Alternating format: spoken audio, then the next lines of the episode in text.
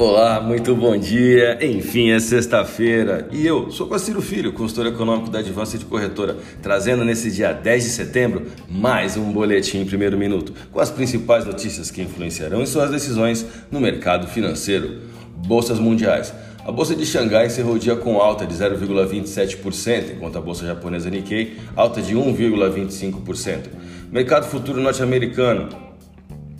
Dow Jones Futuro alta de 0,47%, S&P 500 alta de 0,40%, Nasdaq alta de 0,41%, DAX alta de 0,42%.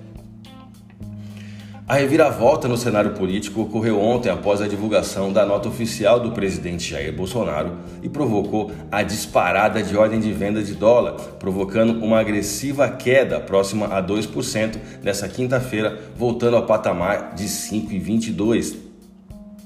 Um dia após os atos de 7 de setembro, o real liderava uma desvalorização frente a uma cesta de moedas globais. Porém, ontem, pouco antes da nota oficial do presidente da República vir a público, por volta de 4 e meia da tarde, o dólar estava em queda de 0,31% na taxa de 5,3072.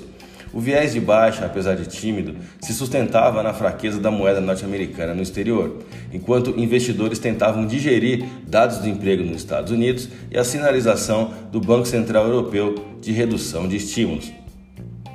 No texto que veio a público por volta de quatro e meia da tarde, horário de Brasília, o presidente disse nunca ter tido a intenção de agredir quaisquer dos poderes e que as pessoas que exercem o poder não têm o direito de esticar a corda a ponto de prejudicar a vida dos brasileiros e sua economia.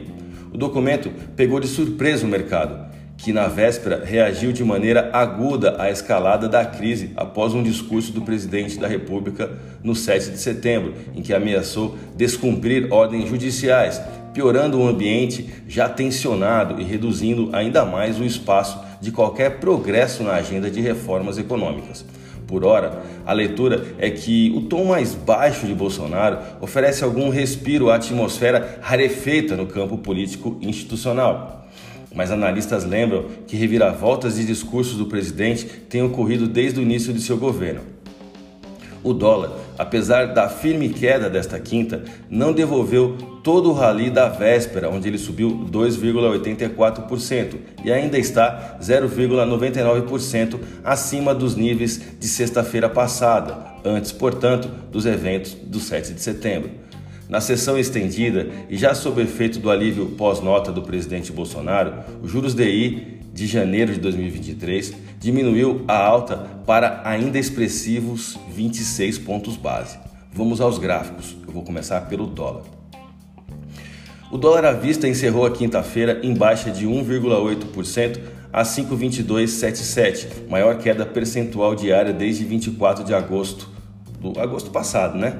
Uh, com queda de 2,25%. Na mínima da sessão, atingida após a divulgação da nota do presidente, a moeda tocou 5,22, queda de 1,91%. Na máxima, tocada ainda na primeira hora de negócios, o dólar subiu 0,21%, atingindo a taxa de 5,3350. A divisa norte-americana registrou um volume de negócios no pregão do dia 9 de 241 bilhões de reais em contratos futuros de dólar negociados na bolsa brasileira. Altíssimo volume de negócios e percentual de desvalorização de 2,31% no dólar à vista na taxa spot de 5,1976. Falar do euro agora. A valorização do real brasileiro na reta final do mercado pressionou o euro, que agora se aproxima de um teste no suporte de 6,14. A moeda da zona do euro encerrou o pregão de quinta-feira, dia 9, com queda de 2,27% e taxa spot de 6,1460. A minha dica, você já sabe, siga nossos boletins para ficar sempre conectado às principais notícias.